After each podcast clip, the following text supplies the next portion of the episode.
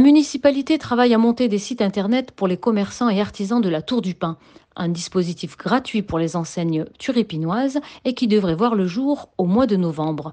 L'objectif Fédérer les acteurs économiques. Raphaël Granel de Solignac, manager du centre-ville, présente le projet.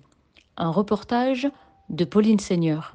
La commune de la Tour du Pin va offrir un site internet à chaque commerçant et artisan de la commune. Ce site peut être soit un site marchand, comme vous l'avez dit, où on vend en ligne, soit un site vitrine, où plutôt on présente un catalogue sans forcément le vendre en ligne euh, et plutôt attirer la clientèle en boutique. Est-ce que c'est le début des travaux qui a lancé ce projet ou pas forcément? Non, mais vous avez raison de dire que, les deux synergisent bien.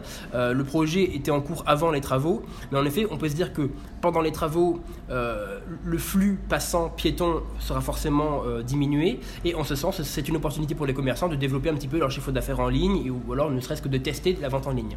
Donc euh, non, le projet n'est pas lié aux travaux, mais pour le coup, euh, ça synergise bien, en effet. Ça a quel coût pour les commerçants? Est-ce que c'est gratuit? C'est gratuit pour les commerçants. Le, coût est de, 0 euros. Hein. La, mairie de la Tour du Pin, en partenariat avec la, Banque des Territoires, prend 100% des, des coûts de cette opération en charge. Donc oui, c'est gratuit pour les commerçants, complètement. Et au final, euh, est-ce que tous les commerçants vont être rassemblés quand on est client Comment on fait pour euh, trouver les commerces En fait, le commerce peut créer son site internet, soit vitrine, soit, soit e-commerce. Euh, s'il a déjà un site, en effet, il n'aura pas à recréer son, son site, ce n'est pas, pas utile. Et par contre, s'il a un site vitrine, il pourra ajouter une page sur son site vitrine dans lequel il peut vendre en ligne.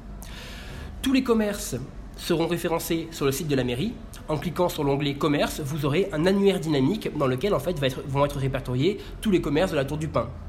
En passant la souris sur n'importe quelle vignette, on aura les horaires d'ouverture et euh, l'adresse, etc., le numéro de téléphone. Et lorsqu'on clique, on tombera sur le site internet du commerçant.